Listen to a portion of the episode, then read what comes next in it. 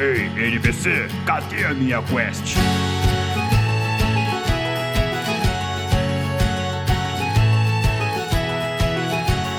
Saudações aventureiros! Sejam muito bem-vindos ao NPC Genérico, podcast onde você escuta sobre cultura geek e de quebra recebe XP por encontrar todos os ovos de Páscoa. Eu sou o Mario. It's me, Mario! Eu sou o Raul.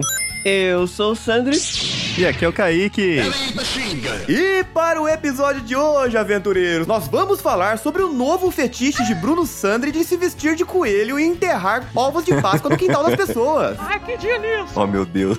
Mas então é isso, aventureiros. Hoje nós vamos falar sobre os maiores easter eggs dos videogames e também dos filmes. E você sabe, né? Isso aqui é um NPC genérico, então se você acha que alguns dos easter eggs que a gente selecionou aqui talvez não sejam um dos maiores, é porque você está errado. Aqui tem informação, Rogerinho. Exatamente. Mano, vocês têm que entender que o podcast é nosso. Pessoal, a, a real é o seguinte: se você não gostar do que a gente falar, você pode discordar da gente com toda a razão. E se você pagar, a gente até concorda com você. Exato.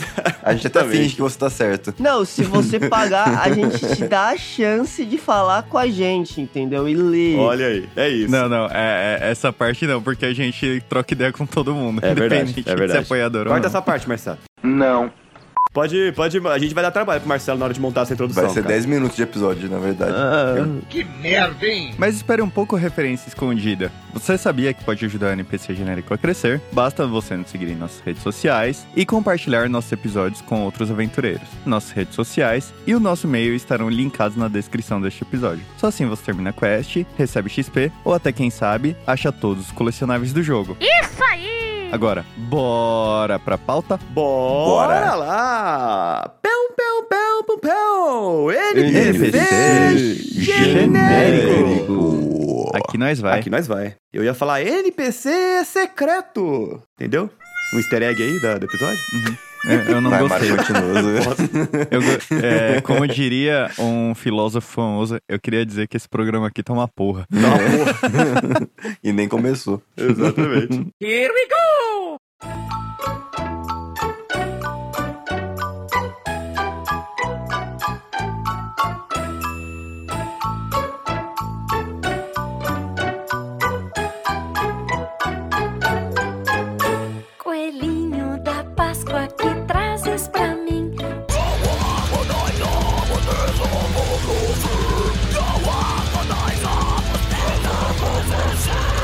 pessoal, se você deu play neste episódio, mas você não tem ideia do que significa um easter egg, fique tranquilo então, porque o Raul vai dar pra gente. Opa! Porque o Raul vai nos dar então agora o que é a definição de um easter egg. Raul, por favor. É um ovo de Páscoa.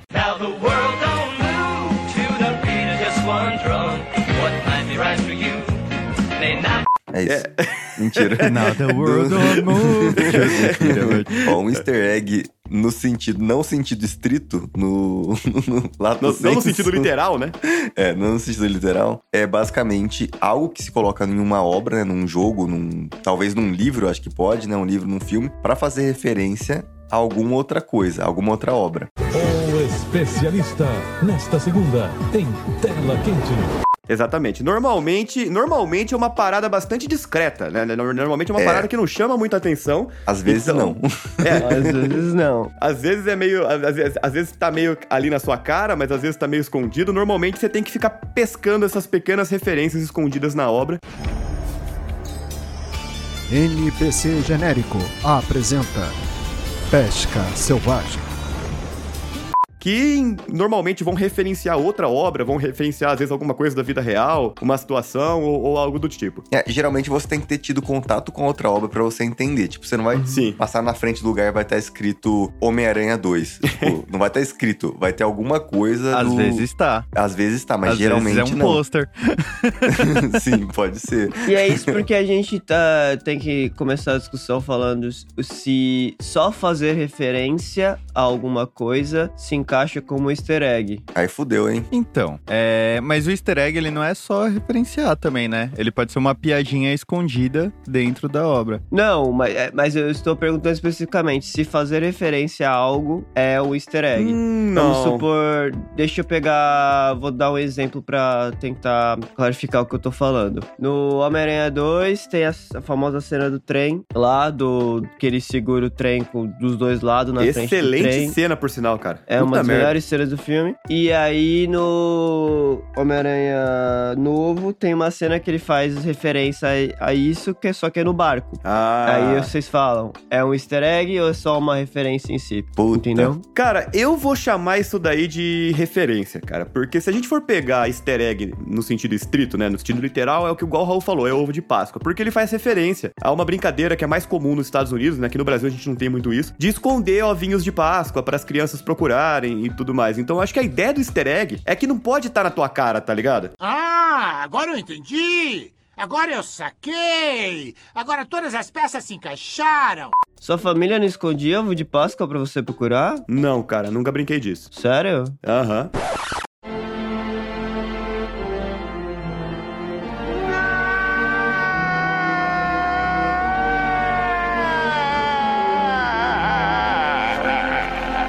Minha avó fazia o- as patas no chão pra eu ficar procurando ovo de Páscoa. Ah, que bonitinho. Olha lá, que bonitinho. Minha mãe fazia a mesma coisa também, viu? Aí por isso que ficaram desse jeito. Cara, não, não brinquei, nunca brinquei de ovinhos, procurar ovinhos de Páscoa. Eu imagino que seja um hábito um pouco mais americano que brasileiro de uma forma geral. Você tá falando que o Brasil não fica na América?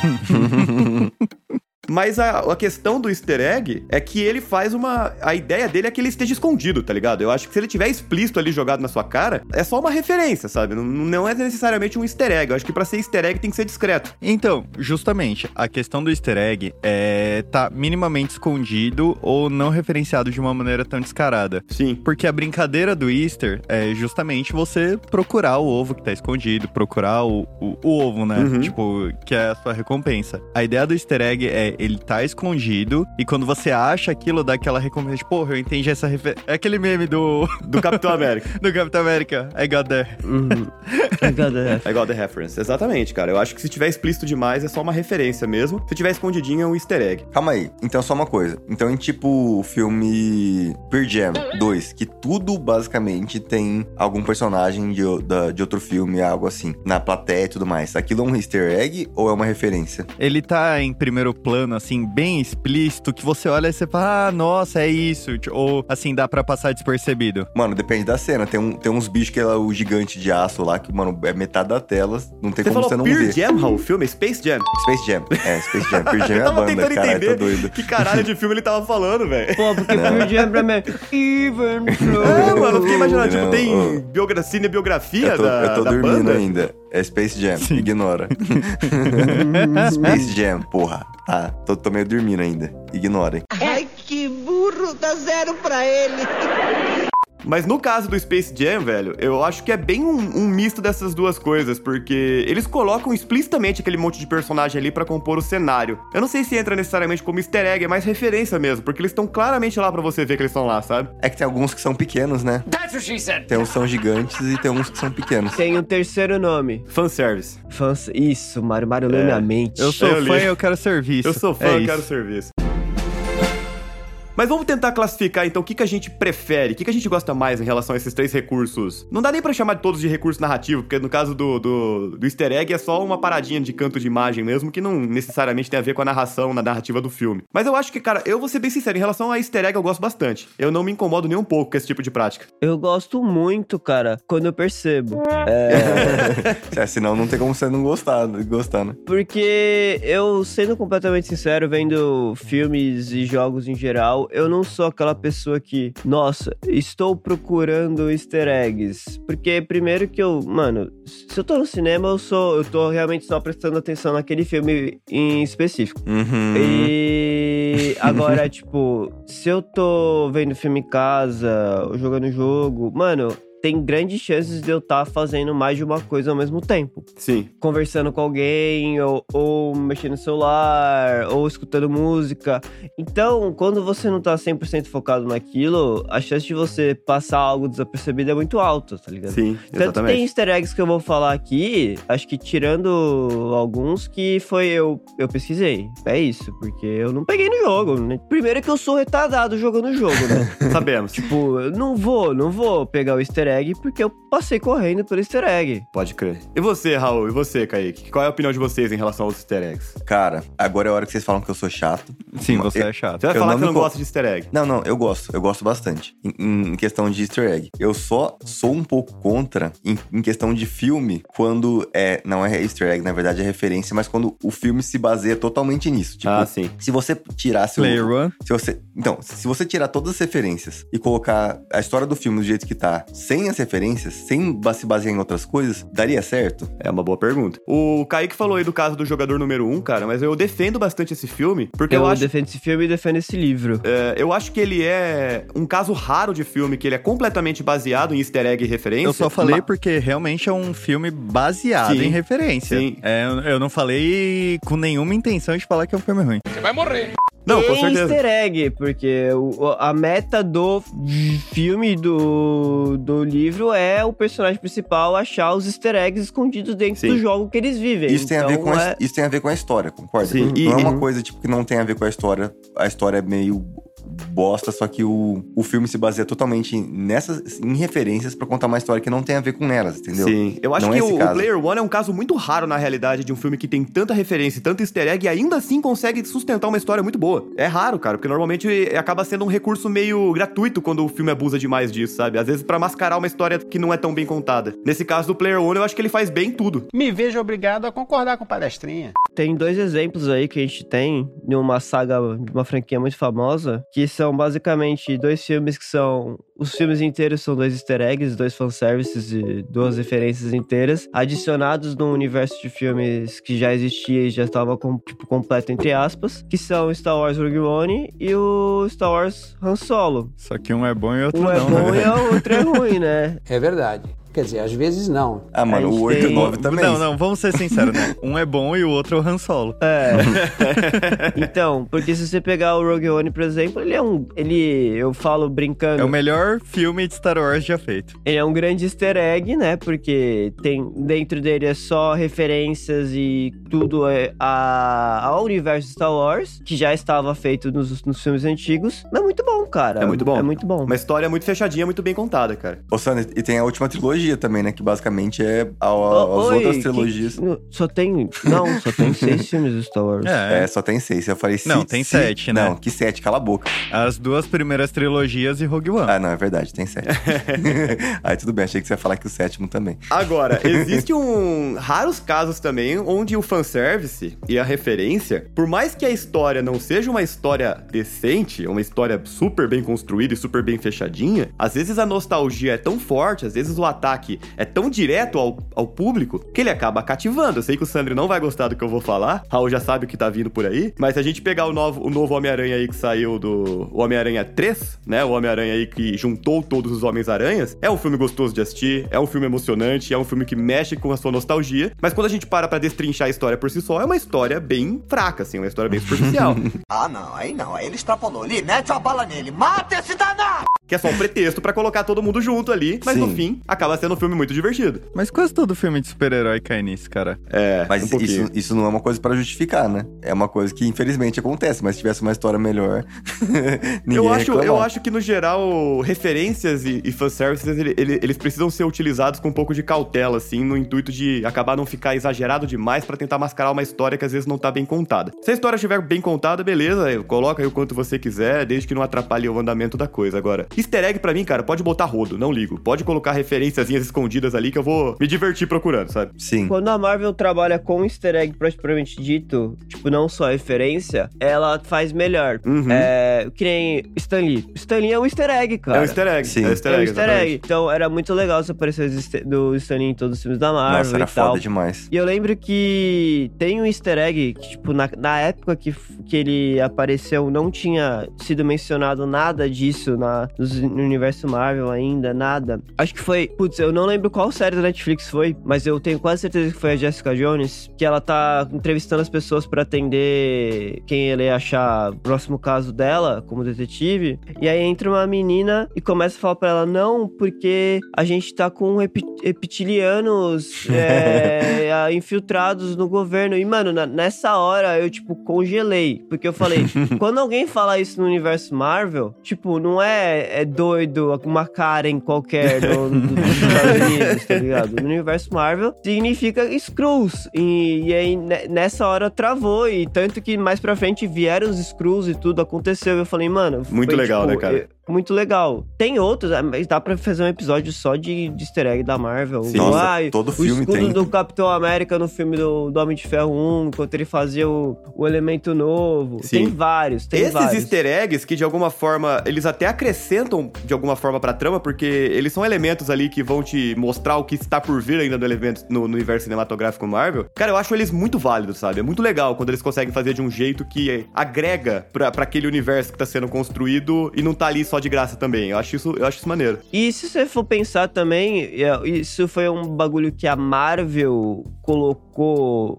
de uma forma muito muito grande hoje em dia, tanto que a gente toda vez que eu vou no cinema eu brinco e quando alguém, alguém levanta quando acaba o filme eu falo, caralho, já tem 20 anos de filme da Marvel e a galera ainda levanta sem ir pra cena pós-créditos. Não Cena aprendeu. pós-créditos eu acho que pode contar como um easter egg, porque, mano, é um bagulho, tipo, tem que ficar lá sentado, esperar passar milhares de nomes e pra você ver uma cena de, de 3 segundos e às vezes nem vale a pena.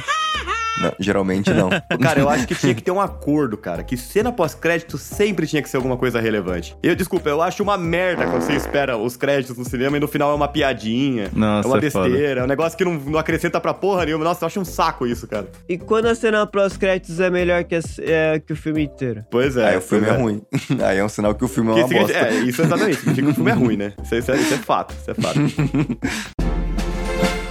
Quem faz muito bem isso também, cara, de colocar easter eggs se autorreferenciando, que eu acho isso um, um toque de gênio da empresa também, é a Pixar. O miserável é um gênio. Né? A Ah, Pi- sim. Puta, assim, todos os filmes serem ligados, pá, não sei o quê. Apareceu o Nemo no Shrek, apareceu... Aliás, no Shrek. No Shrek? Apareceu o Nemo... Não, não, o Shrek é, é, é um que eu quero conversar daqui a pouco, mas assim...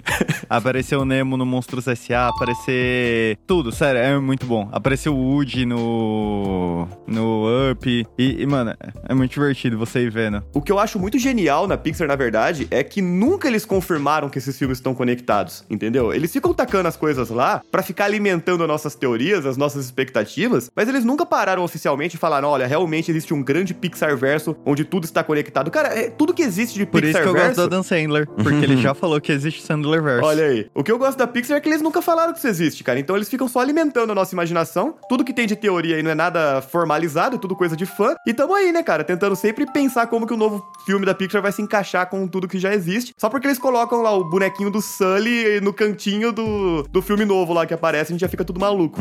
Cara, eu, eu vou ser sincero, eu realmente peguei uma raiva disso daí, porque na época que se estourou, só via isso na internet, cara. Foi. Mano, a gente tava na faculdade na época que se estourou, tá ligado? Foi, eu tava no, a gente tava no terceiro ano, acho que aí. Cara, toda semana no Twitter era alguém falando da porra da teoria da Pixar, cara. Teoria da Pixar. Sempre teoria tinha da- alguma coisa aí. Mas, cara, é muito genial, é muito genial o que eles fizeram, porque eles conseguem estar em alta, eles conseguem fazer as pessoas ficarem falando sobre os filmes deles, sem necessariamente uma mega campanha de marketing em cima. Eles vão lá e colocam um elementozinho escondido lá, referenciando outro filme no canto e deixa o povo se matar. Sim, É genial isso, cara. é mesmo. Agora eu vou falar, uma coisa que eu sinto saudade também da, da Pixar, dos filmes da Pixar, que não tem mais hoje em dia, era os erros de gravação que tinha no final Ah, os erros de gravação. Isso era muito legal, velho. Ah, nas Era cenas pós-crédito também, era muito bom. Do Vida de Inseto, É, do. Tomando. Caralho, era genial, cara. Que Sim. bagulho genial. O dia que eles colocaram Vida de Inseto no- na cena pós-crédito de erro de gravação do Toy Story 2, você lembra? Uhum. Que tá o Flick e a lagartinha lá, o chucrute, conversando na folha, perguntando quando que eles vão gravar a Vida de Inseto 2. e eles estão no É meio do filme do foda. Toy Story 2. E o, o Buzz chega metendo a mão no, no arbusto e voa todo mundo longe. Não é demais, Chucrute. Nosso primeiro dia de filmagem. Ai, ai, ai, é demais mesmo! Sabe, eu não acredito que você convenceu eles a fazer o Vida de Inseto 2. Ya, ya, eu também não acredito! Mas tem uma coisa pequitinha que eu já tinha esquecido. O que é? Ah, bem, sabe, é um filme 2, mas não é Vida de Inseto 2. Bom, então eu, eu não tô entendendo. Qual é?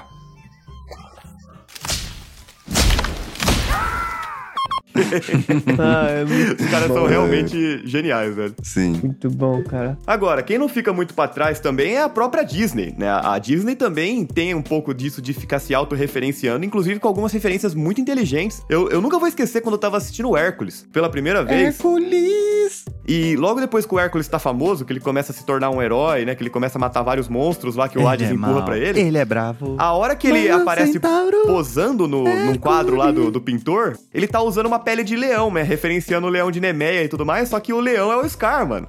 Eu achei isso muito foda, é a cara. cara do Scar, mano. É a cara do Scar, igualzinho, até a cicatriz, a juba preta, tudo. Sim. Os caras mandaram ali um easter egg fantástico, velho. Foi muito foda mesmo. Nessas animações infantis, mano, eu acho muito legal uma que é do Frozen. Que no começo do filme, quando vai ter o, o baile real pra coroação da Elsa, pra não sei o quê, você vê várias princesas passando assim no meio da multidão de relance, Sim. cara. Eu acho isso muito legal. É legal mesmo. E da- que dá aquela impressão que realmente é tudo o mesmo universo e as princesas, tipo, coexistem, sabe? São realmente reinos, tá? Eu acho isso muito louco, velho. Eu lembro que, inclusive, tinha uma teoria muito louca de que o pai e a mãe da Elsa e da Anna seriam ah, o pai e a mãe do Tarzan também, tá ligado? Não tinha um Eu negócio vi assim? isso, mano. Eita, que? Que eles, que, na verdade, que? eles não morreram, né? Que fala que eles morreram num acidente de navio, mas na verdade eles não morreram, eles foram Não, parar não, não na... foi navio. A Cheetah que matou eles, mano. Não, não, calma, isso antes, no- no- na Frozen, tá ligado? Ah, na, tá, na entendi, Frozen fala entendi. que o pai e a mãe da Elsa morreram, né? No, na, na frágil, um negócio assim, se não tô enganado. Se tiver errado, Marcelo, pode cortar essa parte, tá? Ou não. É. Ou coloca só um fail.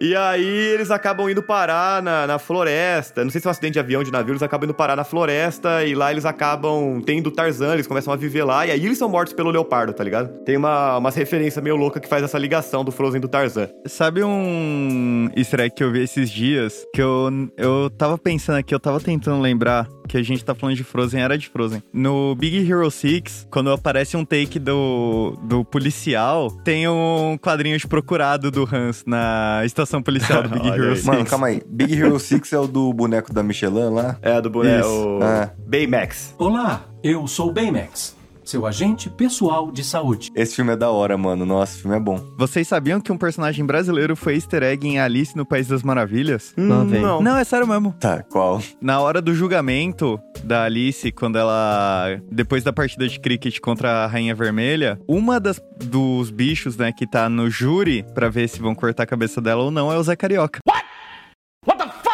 Olha aí! É sério? Que da hora. Cara, o Zé Carioca era um personagem que eu gostava bastante. Se bem que, assim, o, o contexto histórico pra criação dele tem muitos contextos políticos por trás, parada da guerra e tudo mais. Uma tentativa do- dos Estados Unidos meio que fazer uma aliança com o Brasil e tal, né? Fazer um personagem bonitinho pra representar o Brasil. Mas o Zé Carioca é muito da hora, velho. Puta que pariu, eu tenho saudade dele, de É, ele verdade. só tem um. Ele só tem um. um defeito, né, mano? O quê? Lá vai. Ele é carioca. Puta que pariu, que filha da puta.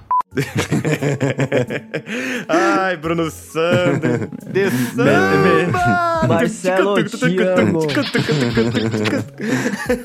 Agora, eu, eu queria falar de um filme que o Raul ele falou- reclamou de filmes que são feitos em cima de easter eggs. Tem um filme que é feito só em cima de easter egg, que é incrível, é o melhor filme da DreamWorks até hoje, na minha opinião. Hum. Que é o nosso queridíssimo Shureg. O Jureg, Ah, não, com certeza. cara. Mas Shrek, sem, Hey mesmo, not mesmo sem easter egg Say nenhum, mesmo sem referência nenhuma, ele daria tão certo quanto, cara. Daria. Ele é um Cara, filme muito foda. não, desculpa, sabe por que não? A ideia é justamente que ele é, é, tipo assim, não tem a fita dos anti-herói? O Shrek é um anti-conto de fada. Anticonto de fada, exatamente. Certo. Porque assim, ah, é, o- é o ogro, que teoricamente é o bicho mau, que consegue ficar com a princesa. É o ogro que, na verdade, é o personagem principal. Tanto que no Shrek 2, eles. O, o que que a, a fada madrinha fala pro Shrek? Inclusive, a fada madrinha É do mal. ser vilã, É cara. vilã, é é incrível isso. E é legal que assim, o, o Jureg, o Jureg, eu vou falar Jureg porque eu só falo Jureg agora e já, já virou popular na, na minha cabeça. o, o Jureg, mano, ele é completamente o oposto do príncipe encantado, né, cara? Ele é feio, ele é asqueroso, nojento, sujo. Ele é grosso, Ele é grosso, ele- exatamente. Ele tem camadas, Bruno Sanders. Ele tem camadas, só que- exatamente. mano, ele não é só- superficial. Ele é, o- ogros são como cebolas, cara. Fazem você chorar. Mas, mano, assim, tanto que, como eu tava falando, a, a fada madrinha, qual que é a justificativa que ela dá pro Shrek quando ele quer a poção do final feliz? Ela vai jogando os livros de conto de fada nele, falando, ó, não sei o que, matou o ogro, o príncipe teve final feliz. O príncipe encantado teve final feliz, tá vendo? Não existe final feliz para ogros. realmente, cara, realmente. O, o, o Jureg, cara, ele, ele tem uma certa. A forma como os diálogos são construídos é de um nível de genialidade que eles conseguem encaixar um filme que ele é engraçado do começo ao fim, sem ficar enjoativo ou sem ficar expositivo demais, sabe? Ele não precisa ficar te explicando a piada, ele não se preocupa com isso. Ele simplesmente joga a referência, joga a brincadeira lá, você pegou, pegou, não pegou, não pegou, e o, o filme acaba pegando um tom que ele é divertido do começo ao fim. Eu acho que são poucos os que conseguem fazer isso, cara. E tem dois easter eggs dentro do Shrek 2 que eu queria salientar aqui, que eles não são de princesa. Um é a hora que o gato ataca o Shrek, que ele tá dentro da camiseta, ele sai pelo, pelo meio da camiseta, uma referência clara Ao Alien. a Alien, o oitavo passageiro. Uhum. E também, quando o gato vai se apresentar, eu sei que ele é baseado no Zorro, mas quando ele faz o pezinho assim com a espada na... Na, na madeira lá. na árvore, é, é referência ao Zorro também, né? Que é o personagem de inspiração nele, mas eu achei legal esse toque. Agora, ogro, implore por misericórdia. Para o gato de botas. Cara, Cara, é esse mega demais. filme do Shrek 2 tem uma das melhores cenas do cinema, que é a hora que, mano, o, o gato de botas tá sendo parado pelos soldados e ele começa a ser revistado e eles acham erva de gato, mano. mano, na moral. Não, não, não, isso aí não é meu, não é meu, não é meu. Cara, eu não tinha pego isso, porque agora, há, há um ano que eu descobri o que era erva de gato, mano. Então, preciso reassistir. Cara, a- tem- tem- é legal quando os filmes eles colocam umas referências assim que são bem mais adultas e que passa despercebido por criança. Esses dias eu fui rever o próprio Hércules, que eu, que eu citei o easter egg anterior, e tem uma cena que eles estão andando no meio da cidade lá de Atena, e tem dois filósofos conversando. Cara, você viu que bizarro aquele negócio do Édipo, mano? O negócio da mãe, não sei o quê. é um negócio mó, tipo jogado assim, o complexo de Édipo. Quando você é criança, você não sabe o que é isso. Depois que você assiste e fala, você cresce, você vê de novo, você fala, caralho, mano, os caras tacaram essa no meio do filme. É, eu, e eu, provavelmente é coisa de localização brasileira, mano, porque que nem nos Incríveis 2, mano, que é realmente, tipo, é uma referência a todos os filmes clássicos de super-herói, todos os super-heróis que já existiam em relação é, a, tudo isso, mas tem uma cena que o, que o vilão acha todos a- todas as famílias da, da família do- dos Incríveis, né, e ele descobre que o Senhor Incrível tinha casado com a Mulher Elástico, aí na hora que ele vê os filhos e fala, ai, não tinha televisão! Cara, criança não vai entender essa, isso, entendeu? Tipo, o que, que significa não ter televisão, entendeu? É. Caralho, bicho. Na cabeça, shampoo, lave bem o seu pé. E, mano, a gente falou de Star Wars e eu esqueci de falar dos easter eggs que tem no filme de Star Wars, mano. Dois easter eggs que é muito legal, que são muito legais, que eu, que eu gosto bastante, que é aquele grito que eles colocam em todos os filmes, é, tem o nome é Windham, Ah, o, o Windham Scream, que é aquele mesmo grito. É, esse daí mesmo, É, com certeza. Exatamente assim. E toda vez que eu vou ver o filme de Star Wars, eu aqui não tá saindo mais, né? Mas na época que, que saiu os novos, por exemplo, o, o 7, 8 e 9, que não saíram, mas saíram.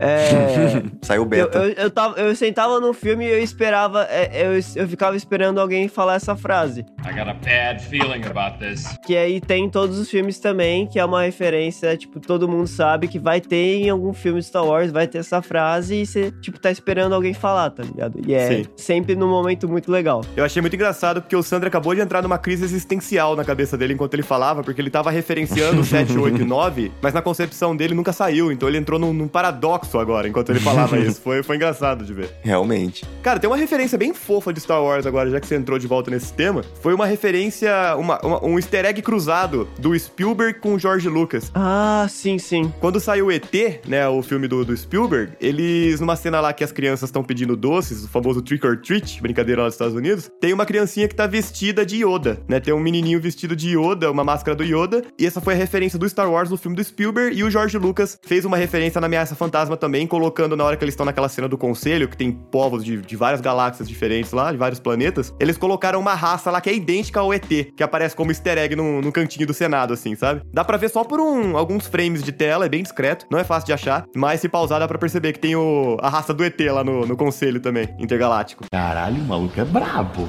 Porra! Hum, da hora, Da mano. hora pra caralho. Parei pra perceber. Deixa eu parar pra, pra ver todos os ETs de Star Wars, mano. Tem até referência ao diabo, porque no. no- é, na moral, cara, o, o Star Wars 4, que eles vão lá no- na cantina, tem um bicho que é literalmente o demônio, cara. Você olha pra cara dele. É um cara com um queixo de saco, o demônio e um lobisomem. Realmente. Cara, eu fico imaginando quantos designers o George Lucas não deve ter contratado. E tipo, mano, vai desenhando aí o que você quiser, o que vier na tua cabeça que a gente vai usar no filme. É isso. É. Porque não parece que tem muito critério pros ETs do Star Wars, né? É engraçado isso. Os malucos são realmente muito random. Mano, ele usou ET Randomizer. ET Randomizer. e, e fez uns vários.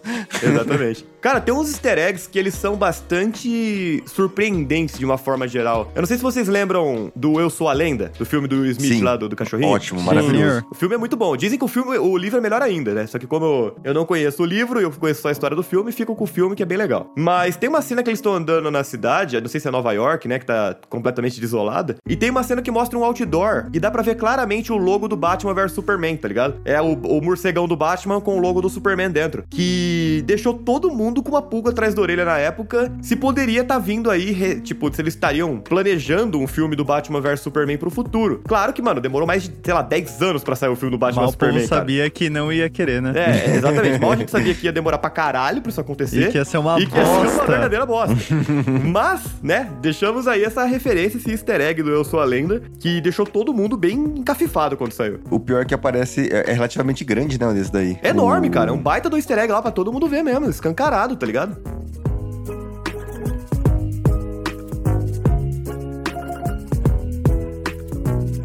Pessoal, agora trazendo o tópico de jogos. Eu queria começar com o easter egg literal. Easter egg literal. Easter egg literal. Em GTA San Andreas e no Vice City, que você tem um prédio em específico que tem uma, uma janela que ela não brilha, e se você for de jetpack até esse, essa janela, você consegue entrar no prédio e é uma sala vazia com ovo de Páscoa dentro.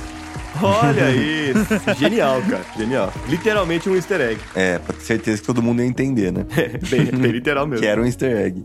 Pra galera entender, galera que escuta a gente, easter egg em jogos é, é algo muito mais, eu acho que, popularizado, entre aspas, é, e que a galera realmente procura mais, com mais Afinco. afinco. E foi algo que surgiu no Atari, desde o Atari tem no. Acho que o primeiro easter egg que é, realmente fala, tipo, nossa, esse foi o primeiro egg que existiu. Foi no jogo Adventure de 1979, em que você tinha que entrar numa sala secreta que só podia ser acessada se você achasse uma chave e passava por uma parede escondida. E lá dentro tinha uma mensagem do desenvolvedor do jogo. E aí falam que a partir daí, um monte de desenvolvedor começou a adicionar coisas dentro de jogos escondidos para os jogadores acharem, e sejam elas divertidas ou sejam elas, tipo, explícitas, como os exemplos do GTA que o Kaique acabou de falar. Pode crer. Cara, é esse Adventure que eles referenciam no jogador número 1, um, né? Sim, é esse mesmo. Pode crer. pode Olha crer. só, eu preciso ver esse filme. Você já assistiu o Inclusive. jogador número 1, um, Raul? Você assistiu comigo. Não assisti, não. Assisti? Assistiu? A gente assistiu, a gente assistiu lá em Bauru, seu Noia. Olha o clima, o clima do casal. Qual é a história do,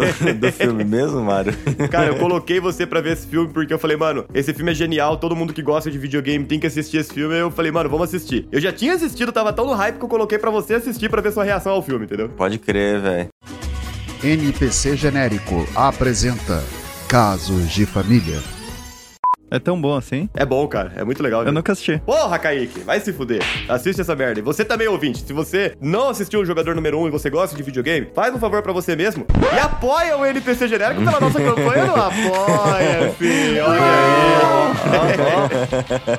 Caralho, eu não vi esse ataque de oportunidade. É mano. isso aí, olha aí. Se você gosta do NPC genérico, se você quer nos ajudar a crescer e ainda fazer parte do nosso grupo do Telegram, receber os episódios antecipadamente e ser mencionado. Ou, mais legal do que apoiar a gente, se você não gostar do que a gente falou e quiser xingar a gente diretamente num canal que você vai ter acesso a nós, você pode pagar pra fazer isso. Exatamente. Exatamente. Então, se você quer ajudar a gente a crescer, dá uma olhada aqui na descrição desse episódio, porque tem o link pra nossa campanha no Apoia-se. É isso aí, contamos com a sua participação, mas só se você puder, hein? Valeu. Mas então, galera, falando de jogo, mano, vocês se lembram em 2012, no longínquo ano de 2012, que saiu na internet uma imagem de um Jesus cagado, que era um quadro de Jesus que foram fazer restauração e ficou com uma cara de batata do caralho? Lembro, Lembro. lembro, lembro. Então, todo mundo lembra, virou meme fudido aquilo lá. Sim. O que aconteceu? Virou um meme tão foda que uns devs de Hitman 2 e 3 falaram, mano, vamos colocar essa porra no nosso jogo? e eles colocaram, cara, no Hitman 2 tem o quadro de Jesus cagado na parede, que eles chamam de Potato Jesus, né? O Jesus Batata. e no 3 tem uma missão em Berlim que o quadro tá escondido atrás de umas caixas, velho. Olha que coisa genial, mano. Cara, eu, eu queria muito ser game dev, cara, porque eu fico imaginando quão engraçado não deve ser. Tipo, ah, vamos pôr tal coisa, tal coisa que eu gosto, tal, tal meme, qualquer merda no jogo, vamos. Você vai lá, coloca escondidinho num canto e foda-se. E o tanto de referência que é pessoal, tipo, só pra eles que deve ter, Uhum. que ninguém vai pegar, que eles devem colocar, deve ser muito foda, velho. Essa é uma referência pessoal que surgiu como uma referência pessoal é tipo o Toast do Mortal Kombat, né? Sim, Que era, cara, o Toast. era algo que os desenvolvedores, tipo, brincadeiras dos desenvolvedores enquanto eles estavam testando o jogo e eles adicionaram no jogo, velho. Sim. Simplesmente nem aí, sabe? O toast vendo você está tostado, né? Tipo, ferrado. tá ferrado, Você apanhou. é. Apanhou. Cara, e eu não sei, eu não tenho ideia de como funcionava pra você ativar o toast. Mas toda vez que você dava um uppercut, que normalmente ele aparecia no uppercut, você queria que ele aparecesse, cara. É você verdade. queria que ele aparecesse o tempo inteiro. então você ficava apelando no uppercut, porque você queria ver o toast aparecer, sabe? Não era por causa disso que você apelava, né, Mário? Convenhamos. É, convenhamos, né? A gente, a gente apelava porque a gente não sabia jogar, né, Raul? Então a gente apertava os botões que dava. Na verdade, a gente tentava fazer soltar poderzinho. Cara, a real é que ninguém sabe, ninguém sabe jogar jogo de, de luta. Você só aperta o botão e espera que você E aí, ganhe. a primeira vez que teu amigo te solta o Fireball do, do Liu Kang, você fala, ô filho da puta, como é que você fez isso, mano? Me ensina, me ensina, como é que solta poderzinho aqui, ó? Como é que solta poderzinho aqui, ó? E aí vira e mexe, você dava um uppercut e saiu um toast, e você, meu Deus, quem que é esse porra que apareceu no canto da tela, tá ligado? o maluco com a camisa roxa, né? É, no fim, eu acho que ele é um do- dos game devs lá, que... Uma piadazinha interna entre eles lá. Se eu não me engano, é isso mesmo, mano. Uhum, é isso um mesmo. game dev. E, mano, esse é um tipo, na sincera, na minha opinião, esse é um tipo de easter egg bem feito, cara. Tipo, não muda nada no jogo. Tipo, assim, é uma mecânica, acaba virando até uma mecânica, mas não, não atrapalha no jogo, é divertido, é engraçado. Uma pena que eles não fazem mais. Faz sim. Faz? No último Mortal Kombat teve, não teve não? Você jura? Tem, o Toast tem todos, eu acho. Eles mantiveram o Toast. É, irmão. Cacete, eu acho que eu tô, tô, bem, tô bem falho de Mortal Kombat. Marcelo, corta isso, eu não lembro disso, cara. Não. O Mortal Kombat tem vários easter eggs nesse tipo, tá ligado? O Ermac, a existência do Ermac é um easter egg por si só, tá ligado? Que ele ah, era... o do Reptile, É, no começo. é, o Reptile não, ele era... o Reptile não. O Reptile, Ermac é. Não, o Reptile também é. O Reptile era tipo um É? boss escondido. aham, É. que era, ele tinha os poderes que era a mistura do, do Sub-Zero e Scorpion. E ele era verde. Não era depois- Chameleon? Não. Não, o Reptile. E ele Reptile. ficava te mandando mensagens nas fases, né? Uhum. Ah, tá. É, tá bom. E eu lembro que era uma fita que era. é, Pode crer, agora vocês falando, era um negócio assim, na- no quarto stage do modo hardcore, de você não ter perdido X vezes. Se passasse uma bruxa, você tinha que per... Na lua lá do fundo, você tinha que perder. Nossa De propósito pra. É, mano, era um negócio super complexo, sabe? E o Ermac, ele é literalmente um erro do jogo, tá ligado? Tanto que o, o, o nick dele é tipo. O a- Error macro. error macro. Ah, é verdade. Ah. Ele era um bug da roupa do Scorpion, não é um negócio assim? É, era um bug visual. É. Pode crer. E tem o. Falando nisso do Mortal Kombat, tem aquele do. é, o Noob Saibot, né? Que é um easter egg. Que o nome do Noob Saibot é, ao contrário, Boom e. E Tobias. E Tobias, é. E ficou o nome da hora, né, mano? legal pra caramba. sincero. Ficou o nome da hora pra caralho. Noob é de Boom, né? De Ed Boon, que é um dos criadores, e o outro é John Tobias. Aí fica Saibot de Tobias, né? O outro criador. Muito legal esse, esse easter egg, cara. Tem outro negócio que é muito legal. Eu não lembro qual franquia da Nintendo, se eu não me engano, Pokémon. O nome do rival em japonês é o nome do diretor da SEGA. Hum, Olha aí. da hora. SEGA! Conta o, o Barão Nashor lá do LoL ser Nashor, que é Roshan ao contrário do Dota? Oh, claro que conta. conta, conta pra Peraí, como é que é essa história aí, Raul? Não, não tô sabendo dessa porra. Que o Dota imitou o LoL, Nossa. e daí o Dota O Roshan veio do, antes, o Roshan do LoL mas... chama Barão Nashor, né? Tipo, Barão Nashor. Sim. Nashor é Roshan ao contrário. Filha da puta. Eu não sabia disso, cara. Eu realmente não sabia disso. E o, tem um, um item do LoL que tem o nome de um dos criadores, né? Que é o criador do Dota também. Que foi. Que saiu do Dota e foi pro LoL, tá ligado? Que é o O Ginzo. Guinzo? Apresentamos a novíssima Guinso 2000, porque a lenda continua. Ah, Tinha Olha Dota 1. aí, cara. O LoL tem bastante disso, né? O Tryndamere, que é o nome de um dos caras. Sim. Qual outro? O o Ryze O também, né? o nome. Ryze, o Ezreal também é desenvolvedor. A Ashe é a mulher do Tryndamere. Mano, de LoL eu não conheço. Eu conhecia desse do, do Roshan. Mas tem um que eu, eu sei que o Mario vai gostar porque tem a ver com Resident Evil. Aí, Que conte. o Mario curte. Adoro. Se um Banguela dá uma risada, você diria que é uma referência a Resident Evil? Porque ele ri sem dente e viu. Ai, caralho. Eu Nossa, sabia Kaique, que o Kaique, foi na hora ruim, que ele cara. começou a piada, Essa eu sabia que ele ia mandar pra casa do caralho, sabe? Marcelo, mano, tema. faz algo daí, mano. Ai, ai, ai. Nossa, mano. Mas então, no jogo Dead Rising, é, tem um easter egg que é o seguinte. No Resident Evil 2, 1, perdão, vocês já jogaram? O Sandro eu sei que não jogou. Resident que- Evil 1, eu sei a história. Resident Evil 1 eu joguei o Director's Cut. Ele era um pouquinho diferente, se eu não me engano, mas eu joguei. Tem uma parte que a Jill, ela fica num quarto e o, o teto começa a descer. Aí vai, vai esmagar ela e um mano que chama Barry Burton salva ela. E aí na hora que ele salva ela, ele fala assim: Você quase virou um sanduíche de Jill. That was too close. You were almost a Jill sandwich. You're right. Aí, Cara, essa parte, velho. Ai, ela dói. Ela dói porque eu- isso virou uma zoeira a nível mundial, Raul. Essa parte específica acabou virando um marco da, da história da dublagem dos games, tá ligado? Mano, porque a dublagem foi muito ruim, porque é um momento de tensão, e aí os caras tão mó felizes falando, né? Tipo, nossa, você quase virou um sanduíche de Gil. É, é muito engraçado, cara. Eu acho que eu sei qual é essa daí. É, é a- tem uma. Tem um restaurante que chama Jill Sandwich no Dead Island. Exa é isso? não, não é Dead Island, é no Dead Rising. Ah, Aí Dead tem o. Rising. É, é, aí tem o, o restaurante que chama Jill Sandwiches. Eu fico, eu fico assim, às vezes muito me perguntando, sabe? Igual às vezes o Sandri fala, tipo, ai, como é que será que foi a reunião de pauta pra conversar sobre as falas do jogo? será que eles estavam realmente planejando algo assim? Ah, vamos fazer um- uma piada meio alívio cômico, porque eles acabaram de passar por um momento de tensão, e aí eles vão fazer uma brincadeira com isso. Mas eu acho que assim, era pra soar aquela brincadeira nervosa, sabe? Aquela brincadeira de nervosismo, tipo, quase morri, mas tô tentando recuperar o fôlego. Mas acabou virando uma coisa assim, muito humor pastelão, cara. Muito humor Nossa, pastelão. Zoado, mano. O tom ficou esquisito, sabe? Eu, mano, eu vou ser sincero pra vocês aqui. Se o jogo ele tem origem japonesa e ou o anime também, né? O desenho tem origem japonesa, tem a dublagem americana, 90% das vezes eu vou achar que a dublagem americana é um lixo.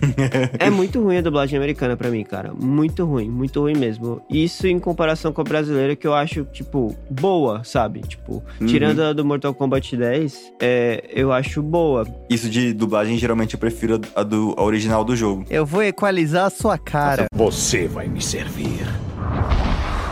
Eu acho que eu vou equalizar sua cara. Vou equalizar essa cara, dói, hein, mano. Puta que pariu. Oh, inclusive, eles fazem isso do, do, do sanduíche de Jill. O próprio Resident Evil, no Revelations 2, eles fazem uma piada disso, que, mano, é muito idiota. Que é com a Claire. E a Jill tá junto. Tá junta, né? Aí é, ela fala assim: Nossa, cê- eu, eu quase virei um sanduíche de Claire. Ela fala, né? Porque ela também quase é esmagada. Aí a Jill fala assim: Porra, o cara conta isso pra todo mundo. Bom demais. Achei isso muito bom, Não, né? essa- ah, é, é, realmente essa, essa piada ficou foda. Mas já que você puxou Resident Evil, Raul, realmente Resident Evil é uma franquia que adora se autorreferenciar e colocar easter eggs, é, não só do Resident Evil, mas a, Capcom gosta de referenciar outros jogos, né? A cara eu ia falar isso, eu ia falar isso. A Capcom gosta de gosta. Ela adora, cara, gosta. ela adora. E nesse sentido de se autorreferenciar, cara, no Resident Evil 3 original, tem uma parte específica lá, se não me engano, é- não sei se é na parte do hospital, mas um- ou do da rodoviária lá, que tem o... Rodoviária não, né? Na estação de metrô, que dá pra ver alguns posters. Dentre eles tem um pôster um pôster do Dino Crisis, cara. Sério? E aí você só fica ali, né? Hum, porque os dois estavam em alta naquela época, né? Dino Crisis e Resident Evil era praticamente o mesmo motor gráfico, o mesmo estilo de jogo, mudava que um era zumbi e o outro era dinossauro. E, e eles adoravam referenciar Dino Crisis dentro do Resident Evil e tal, só que assim, né? Nunca mais ouvimos falar de Dino Crisis. Nunca mais. Capcom É muito injusta, né, Rogério? Rogerinho. Tem que acabar. Capcom. É, em Resident Evil, enquanto isso, tá lançando um a cada dois anos no máximo. Que mantendo a vibe da Capcom. Mano, se você pegar os Mega Man, mano, que tem os Shoryuken da vida, os Hadouken Nossa, isso é nas fases, tá ligado? Como assim? Tipo, o Mega Man, se você completa tudo, pega todos os. Todos os, os upgrades, você ganha um upgrade more que você consegue dar o Shoryuken e dar o Hadouken, tá ligado? Isso é no Mega Man Mentira. X de Super Nintendo. Nossa, que foda, velho. Uhum. E aí eles criaram um boss no Mega Man X4, que sinceramente era um dos meus preferidos, que é o Magma Dragoon. Os ataques dele são, de fato, Hadouken e Shoryuken. E ele fala, Hadouken, Hadouken, Ô, louco. Shoryuken. Sim, Na é verdade, cara cara. hein? Só que ele solta fogo, ele não solta energia, ele solta fogo. Ele é um robô dragão, ele vive num vulcão. Como você sabe que não é energia vermelha? Cara, tem sprite de fogo, velho. É isso que eles querem fazer parecer. Até aí o Kei solta fogo também, né? exato, exato. E O Shoryuken dele é bem parecido com o Shoryuken do Ken, inclusive. Pessoal, vocês falaram de dois jogos que têm referência de uma das maiores obras da cultura já feitas: Mega Man e Resident Evil. Os dois têm referência a JoJo. Quê? Jojo? Não é Já é, filho. não é o contrário? Não. No Mega Man X5, a Spike Rose Red, Ah, ela é meu Deus, baseada é verdade. no Kakyoin. Hum. Kakyoin, isso. E no Resident Evil, um dos personagens que aparece, meio X assim, o design dele é baseado no Joseph. Caralho, mano. Ô, Kaique, meu mundo, meu mundo caiu agora, cara. O nome dele, inclusive, é Joseph Frost. Mano, puta merda, bicho.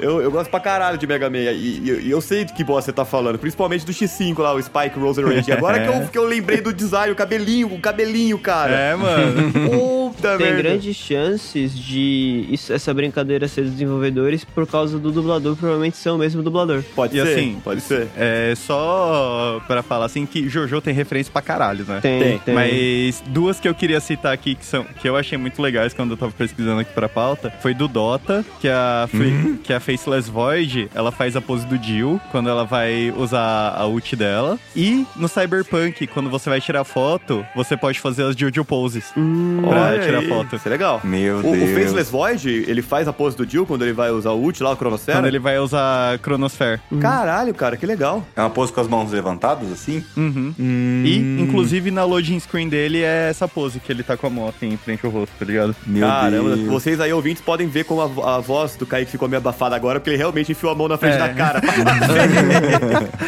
É, se eu não me engano, é, o Ah, dublador pô. do Jill, o japonês, ele faz o set no League of Legends e tem referências na, na dublagem. Sim, E- na, inclusive na apresentação do set, quando ele começa a socar o outro personagem, começa a mudar, mudar, mudar, mudar, mudar. Cara, já que você voltou para o Resident Evil, só pra não deixar o assunto morrer, no Resident Evil 4, isso não é bem um, um easter egg de uma referência externa, mas é uma coisa que acontece dentro do próprio jogo que é difícil de notar. No Resident Evil 4 original, quando ocorre uma determinada cena lá na parte da, da vila, o Leon ele perde a jaqueta dele, né? Ele, ele usa uma jaqueta mó da hora, e aí quando ele é amarrado junto com o Luiz Serra lá, numa cena que eles são jogados, trancados num galpão, ele tá sem a jaqueta. E você não vê mais essa jaqueta pelo resto do jogo, né? Você perde a jaqueta. Se não me engano, se você continua na campanha da Ada, que é jogada separadamente, e aí você tá na campanha dela numa parte da vila em específico, quando você vai do lado de um portão, você vê um ganado morto. E esse ganado tá trajando a jaqueta do Leon. Ô, louco. E aí dá pra você inspecionar. E aí fica escrito: Ei, essa não é a jaqueta do Leon? Me pergunto como ela veio parar aqui, sabe? Tipo. Que da hora, mano. É, é uma Nossa, referência não- do, do próprio jogo. Você sabe, assim, eu falei de JoJo's, é assim, é, me lembrei de outra coisa que o Comitê Olímpico Brasileiro postou no seu Instagram oficial. Meu Deus. Uma jogada de handball que o maluco ele se deita assim pra trás com o corpo e joga a bola com o corpo totalmente joga é, deitado pra trás. A postagem foi Is that a JoJo reference? Sempre é. Que Meu justamente faz referência à pose do Jill quando ele joga o corpo pra trás, assim, mano. Nossa. Que é uma das poses mais exageradas da história da humanidade, né, cara? É boa pra caralho. e, mano, o- é tipo, foi no, no, no Instagram oficial, sabe, do, do Comitê Olímpico. É muito foda isso. Foda mesmo. É legal ver como o Jojo acabou se tornando tornando Cultura- um, um marco tão grande na cultura pop, né, cara? Cara, e é engraçado que Jojo é uma coisa muito velha e que acabou fazendo, estourando, tendo muito sucesso após o crescimento da internet, que, em que as referências conseguiram realmente ter mais influência, cara. Isso é, isso é, Isso é fenomenal. muito da hora. Você consegue ver a evolução da, de como a era da informação foi impactante na, na- no crescimento do- da popularidade de Jojo, tá ligado? Ó, que frase bonita, cara. É, você viu? Mas- Eu gostei, gostei dessa frase. Mas, ô, ô Mário, falando em jogo de terror, tem uma que eu acho muito foda, que eu, sinceramente, é a mais legal que eu achei, que é a do Dead Space, cara. Porque é o seguinte, Dead Space tem 12 capítulos, certo? O jogo. E o Isaac, que é o protagonista, ele vai fazer a missão dele basicamente porque a namorada dele tá lá, ele quer saber se ela tá bem, né? Porque deu alguma bosta lá, que na verdade são os, os alienígenas filha da puta que estão lá. Certo. E os 12 capítulos, a primeira letra de cada um, eles formam o seguinte: Nicole, que é o nome dela, is dead. Excuse me, what? Então, ele já dá, os 12 capítulos já dão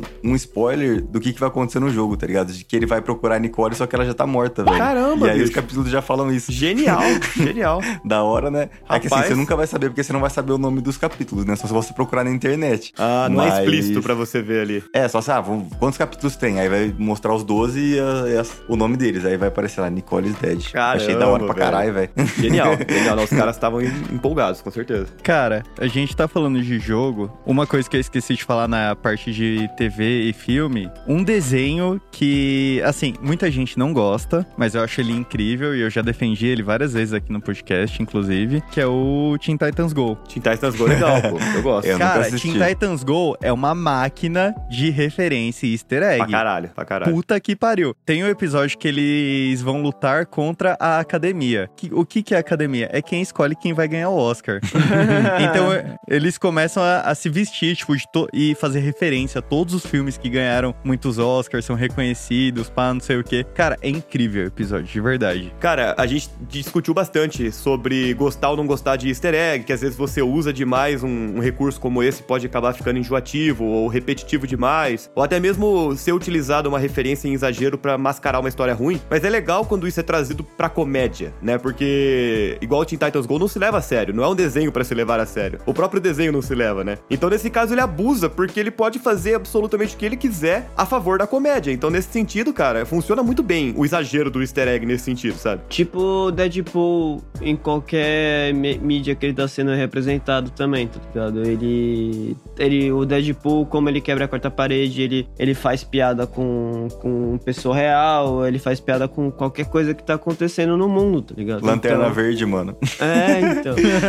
então, tipo, é o Deadpool em jogo é assim também. Então. Nossa, o jogo do Deadpool é incrível, cara. Sim, e, e é algo, tipo, que não dá nem pra. da- daria um episódio só pra gente ficar falando do Deadpool e o com. E acho que a gente hoje em dia, Deadpool é um dos, dos heróis do MC, tipo, de, de filme que é mais, tipo, realmente gostam pra caramba dele, justamente por causa disso, sabe? De como ele cresceu também nos últimos, tipo, 15 anos com, com o personagem, sabe? Você diria que o fenômeno Deadpool foi semelhante ao fenômeno Jojo, de crescimento e divulgação? Eu acho que o Deadpool tinha tudo pra dar errado, não deram porque. Não deu errado porque o Ryan Reynolds e a galera que tava por trás mandou muito bem no que Nossa, fez. tá mandou ligado? bem pra muito, caralho, muito. velho. Os caras, os caras acertaram em cheio. E os, os jogos que tem o Deadpool também foram, tipo, foram muito bem feitos e tal. Tipo, a galera viu que, tipo, a gente tem um, tem um bagulho muito bom na mão e a gente não pode cagar no pau, tá ligado? That's what she said.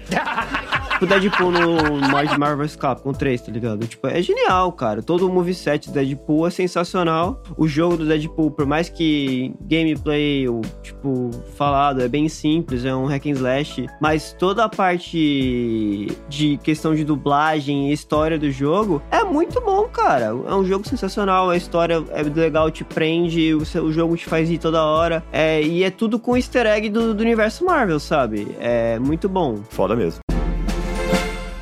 Só vou falar mais um de jogo aqui, que é o mais complexo, eu deixei por último, porque ele tem muita coisa, velho. Uhum, Eu- eu- Desculpa aí. Não, o mais complexo que eu falei, não comparado com o de vocês, só com o que eu ah, trouxe. tá. Só pra entender.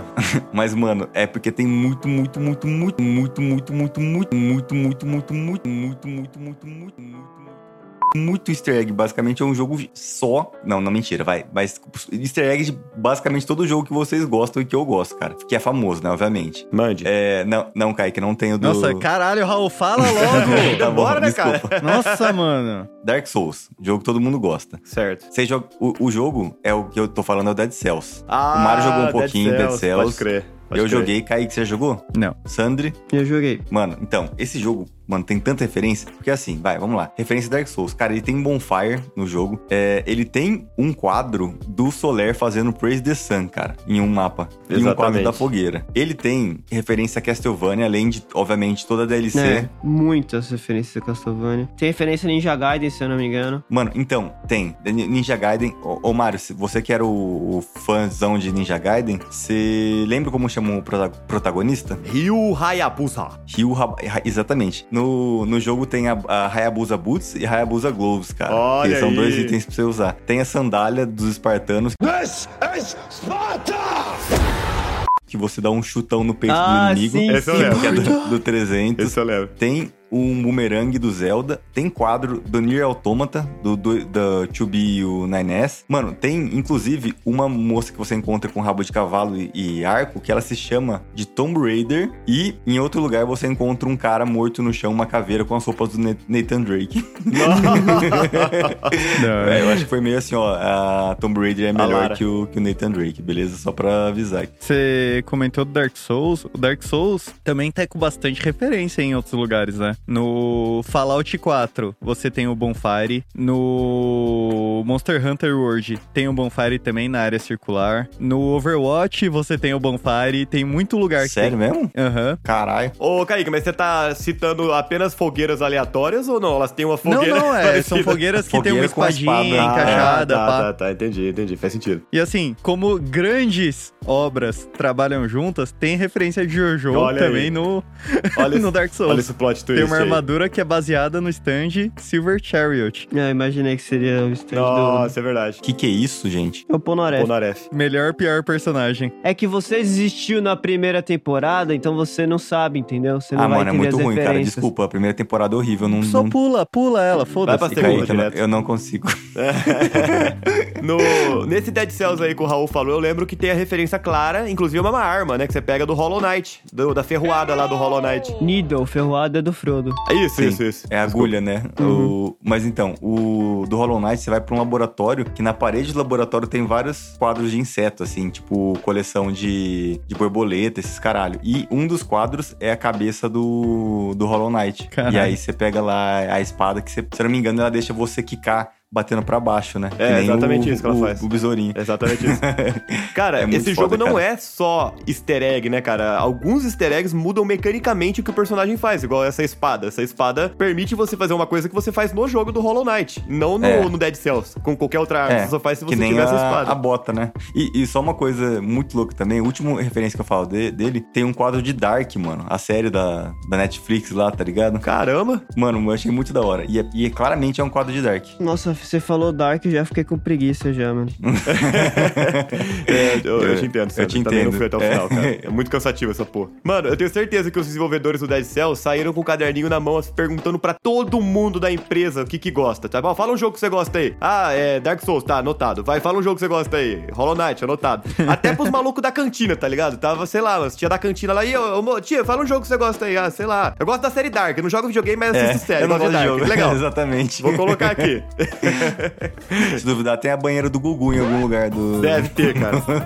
do jogo. Caralho. Agora que eu entendi a maneira Deve ter, Eu tava focado no que eu ia falar, eu perdi o banheiro do... Tava esperando a banheira do Gugu. Essa daí foi, essa daí foi mais random que o Kaique. Parabéns. Obrigado. É, e é muito legal quando, tipo, essas em- empresas diferentes brincam com jogos de outras empresas, jogos famosos e tal. Isso é muito legal que nem tem no Witcher 2, tem uma parte que você tá andando lá e você acaba encontrando um corpo, tipo, de um, de um maluco vestido com a roupa do assassino do Assassin's Creed morto no feno, tá ligado? Incrível. É, mano, e isso é um bagulho sensacional, mano. Que se a É muito fizesse bom. o mínimo de sentido no Assassin's Creed é o que aconteceria toda vez que você pulasse de uma altura absurda no Nossa. feno, né, cara? Ainda bem que não faz. É, o, jogo ia ser mais chato ainda se tivesse física boa. Assassin's. Exatamente, ia ser mais chato ainda. Cara, no, no próprio The Witcher 3, eles já estavam fazendo referência ao Cyberpunk, que no começo tava em, não sei se em fase de desenvolvimento inicial, se somente era uma ideia dentro da empresa, mas enquanto eles estavam desenvolvendo o The Witcher 3, eles já tinham colocado uma piada interna lá que uma hora que você conversa com a Siri, e como a Siri tem essa habilidade de viajar pelo espaço-tempo, tem uma hora que ela fala pra você que ela, tive- que ela viajou por um espaço, por um, por um local onde não havia cavalos, né? Que na realidade haviam, todos tinham suas próprias naves e as pessoas colocavam metais no corpo. Ela só fala isso e deixa no ar assim, sabe? Havia uns jogos que foram lançados incompletos e venderam bastante. Ela faz a piada meio que mostrando já que os, os planos futuros da, da empresa. Que infelizmente acabou que assim, né? Deu, deu mal menos, deu mal menos, deu mal menos. Tem um desse daí igual no Batman Arkham Asylum. E pelo que eu vi, tipo, demorou seis meses pra alguém achar, tá ligado? E os desenvolvedores falaram, não, a gente vai ter que falar onde tá, porque senão ninguém vai achar, tá ligado? Sim. Aí é atrás de uma parede lá no Arkham Asylum que você destrói com os explosivos, aí lá dentro tem o, tipo, era o anúncio da, do que tava em desenvolvimento o Arkham City, tá ligado? Nossa, que Ah, legal. é, Pode é, crer. é o. Era um mapa que mostrava além do Asylum Gotham City. É, É, sim. exatamente. Cara, é, ainda em The Witcher, no The Witcher 3, eles fazem uma referência a um bug que é bastante comum dentro do próprio The Witcher 3 e outros jogos de mundo aberto no geral, que é aquele bug que no geral o cavalo não consegue pular por obstáculos muito simples, assim, você tá cavalgando, o cavalo meio que fica travado numa cerca, num, num negócio de tamanho pequeno e ele não consegue pular e você tem que dar a volta. Nossa, eu odeio isso. Então, é um saco mesmo. Eu Só que odeio eles. é, e eles estão total cientes desse problema do jogo. E tem uma quest específica que você faz que você come um. ingere um cogumelo alucinógeno lá e você começa a conversar com o seu cavalo. é, uma, é uma quest muito engraçada. Você começa a ouvir em, em português, né? O carpeado, ou roach em inglês. Você começa a conversar com ela, é uma égua. Roach. É. e aí você. E ele fala: Deixa eu entender uma coisa. Como que você consegue vir pra onde eu estou sempre que eu assobio, assovio, independente da distância? Tipo, você consegue cruzar o oceano pra chegar até onde eu tô, mas às vezes você fica travada num- em cercas minúsculas. Aí ele responde. Olha, é, todo mundo tem os seus limites, né? Esse é o meu. Genial, mano. É muito bom, cara. Genial é muito bom. A resposta, a resposta é genial. Todos têm o seu limite, né? Esse é o meu. Fora várias piadas que eles fazem pelo fato de que é uma égua, mas é uma voz masculina. Enfim, eles tiram sarro com muita coisa nessa quest, cara. Eles tiram sarro com muita coisa. Cara, eu, eu gosto, sabia? Quando o jogo tem um tom sério, ou o jogo, o filme, sei lá, tem um tom sério, e daí eles têm um detalhezinho ou uma quest, assim, que, que vai pra esse lado totalmente nonsense de humor, sabia? Sim. Far Cry. Far Cry. Certeza, tá pensando em Far Cry. E, e falando no Far Cry, já que você citou, Raul, Far Cry, não só Far Cry, mas muitos outros jogos referenciam esse que foi um dos grandes marcos pro mundo dos RPGs, que é Skyrim, né? Você tá, você tá errado. Cara, Skyrim é um dos jogos que mais tem easter eggs em outros jogos da história. No próprio Far Cry 3 tem um soldado que você encontra num canto com uma, uma flecha encravada no joelho. Sempre, sempre a faixa no joelho. A flecha Cara, no joelho é clássico. cara. Esse meme foi, foi tão forte na época, velho. O Nine Gag era tomado por, por, por, essa, por essa piada, cara. Era. Sim. E se eu não me engano, no Wolfenstein você consegue também encontrar em uma determinada parte do jogo o elmo do, do Dovahkiin, aquele elmo de ferro com, com os chifres lá. O Wolfenstein também tem vários easter eggs, cara. No Wolfenstein New Order tem uma fase que você joga que é, é, é o level do Wolfenstein 3D, tipo, do primeiro Wolfenstein. Sim! Vocês viram, só uma coisa, disso do, do Skyrim, da, da flecha no joelho, vocês já viram ó, o pessoal comentando que na verdade isso significava que o cara casou? Que era uma gíria, tipo, levar uma flecha no joelho porque você se ajoelha pra pedir a pessoa em casamento, então na verdade o cara não levou uma flecha, flecha no joelho, ele só casou, então por isso que ele parou de fazer as aventuras? Caralho, não Eu sabia acho não, mano. que é hoax, isso daí é doideira, mano. Nossa, achei muito da hora, mano, eu espero que seja verdade. Faz sentido, faz sentido. Eu não tinha parado pra pensar nisso. Você não gosta de estar casado, Raul? Eita! Gosto? Por quê? Não, é que você tá falando aí que você deixou de ser um aventureiro. pá. Eu falei que o cara do Skyrim deixou de ser um aventureiro. Não, tô O brincando. Raul nunca perdeu o espírito aventureiro dele, cara. É, Eu deixei de ser um aventureiro pra ser NPC, né, Kaique? É, Essa é olha verdade. aí. Acabou de mandar o gênio no WhatsApp pra gente em 2023. Não, não, peraí, ó. Eu vou, eu vou Filho deixar da aqui, puta, ó. né, velho? Eu que deixe registrado aqui no episódio que eu filho da puta. Filho da puta. Eu tava né? com meu fone aqui trocando ideia com o Sandri, um berro na minha orelha. Cara, eu mano. recebi, eu, eu recebi hoje, por isso que eu passei, porque, cara, eu caí nessa. Eu falei, mano, não é possível que eu caia nessa. eu vou- vamos ver se eles vão cair também. Todo mundo caiu, aparentemente. É, tomar arrombado. Raul, Você é manda foto. 2023, Você Você manda manda foto foto do... maluco. com a cabeça rachada, costurada, assim, cheia de ponto, com áudio embaixo, você já levanta um alerta, fala, mano, quem que machucou? Que porra é essa? Alguém que eu conheço? Você dá o play e tá lá. Raul, o mundo acabou em 2012. Faz 11 anos que o mundo acabou, Raul. E você ainda Ai, tá mano. mandando essa bosta. Se preparem, próximas cenas no- nos capítulos. Nunca mais abro o áudio encaminhado do Raul. Tomar no cu. Alguma menção honrosa de alguma coisa ou fechou, fechou mesmo? Menção rosa, ET da fase Rio do CS. Porra, é verdade, ET de Varginha do CS. Me, menção honrosa ET do CS. O que, que tinha que fazer pra aparecer mesmo, ô Kaique? Mano, você tinha que dar um tiro no- numa placa lá, e você tinha que quebrar uns- um, um rádio, uns negócios assim. E aí, dependendo da versão, o ET aparecia na, em cima do, de uma casa que ficava do lado do campo de futebol, ou ele aparecia dentro do bar. Era uma fita assim mesmo. Parecia que ele tava refém no bar. assim. Pode crer. A minha menção honrosa vai ser pros jogos, do- os recentes do Doom, Doom e Doom Eternal. Os remakes que tem autorreferências muito fodas. Inclusive, umas em que você, se você caçar bem ali, olhar bem pelo cenário, você consegue chegar numas partes que você entra na fase dos antigos, assim, estilo dos antigos, sabe? Nossa, é muito da São hora. micro partes assim que você entra, se não me engano, pra pegar um colecionável, alguma coisa do tipo. E aí você, por um momento, você volta pro, pro gráfico do antigo, assim. É bem legal. É, Foda. Minha menção rosa vai ser o personagem principal do Star Wars Force Unleashed, que tem o nome de Starkiller, que é o nome do. que era pra ser o nome do Luke quando tava no, nos primórdios da produção do Star Wars. Peraí, Olha peraí. que da hora. Star Killer era pra ser o nome do Luke? Era. Caralho, que nome berés, mano. Mano, não era placeholder? Não, era Starkiller. Nossa. Star Killer é um nome O- foda. A ideia cara. original era essa. mano. Esse, esse é um nome que mete medo no Império, tá ligado? Parece nome de, de nerd criando personagem de RPG, mano. Ed, né?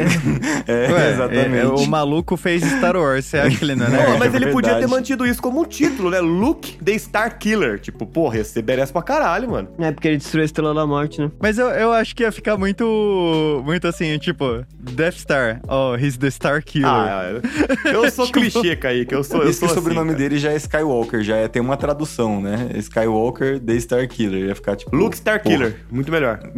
Nossa, nem fudendo. Eu trouxe aqui duas menções honrosas, na verdade, pessoal. Vocês me desculpem. Mas a primeira menção honrosa que eu trago é do pé grande do GTA V. Quem aqui, na época lá do ensino médio, não acreditou que tinha o pé grande lá no topo de Los Fierros do GTA San Andreas? Porque eu acreditei. Eu cacei esse pé grande. Nem sabia disso. E muita gente acreditou isso, perdeu muito tempo e não tinha pé grande lá. A Rockstar, pra dar um, um gostinho aí pros fãs que acreditaram nisso, colocou uma missão onde você realmente caça um pé grande no GTA V. Ó. Então é um puta de um easter egg, eu, eu achei bem legal. Parabéns, Rockstar. Não sou de dar parabéns pra empresa grande, mas dessa vez, parabéns.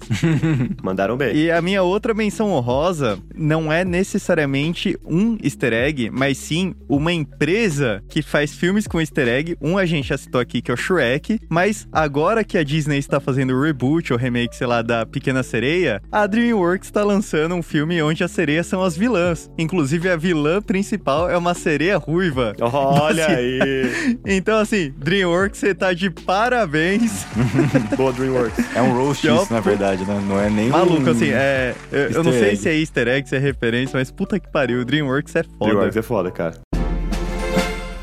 Mas então é isso, aventureiros. O NPC genérico vai ficando por aqui. Mas é claro, como sempre, a gente também quer saber a sua opinião. Então fala pra gente qual é o melhor easter egg dos jogos, ou do cinema, ou das séries, enfim, qual é o seu easter egg preferido. Lembrando que você pode entrar em contato com a gente através do nosso Instagram e aproveita, segue a gente por lá, npcgenérico.podcast. Ou então, se você preferir, pode mandar o feedback dos episódios e entrar em contato conosco pelo e-mail npcgenérico.podcast@gmail.com. E é isso, lembrando que este episódio ele só é possível graças aos nossos apoiadores maravilhosos do Apoia-se. Aê, galera! Maravilha! Inclusive, vocês que nos ouvem e querem ser uma máquina de easter eggs, façam referência ao NPC genérico nas suas conversas e depois mande o um episódio pra pessoa saber do que você tá falando. Exatamente. Vamos aqui à nossa lista de agradecimentos para os nossos maravilhosos contribuidores: Sabrina Camargos, Vanessa Vilas Boas, Aline Andréia Montanha, Juninho Maradona, Renato Caliani, Samuel Rowling, Hugo e Igor Torquetti, Débora, Sara e Igor Barreira, Felipe Leal, Michael Alves, Luiz Henrique, Edgar Ribeiro, Henrique Lima e o nosso ouvinte mais novo, Lucas Ferreira e o nosso excelentíssimo ouvinte secreto. Muito obrigado por apoiar o nosso podcast e nos ajudar a sempre continuar produzindo conteúdo para vocês. E é isso aí, galerinha. O NPC Genérico vai ficando por aqui. Muito obrigado pela atenção de vocês. Um grande abraço e até a próxima quest. Valeu, galera. Até a próxima. Falou. Falou. Permaneçam no caminho da força.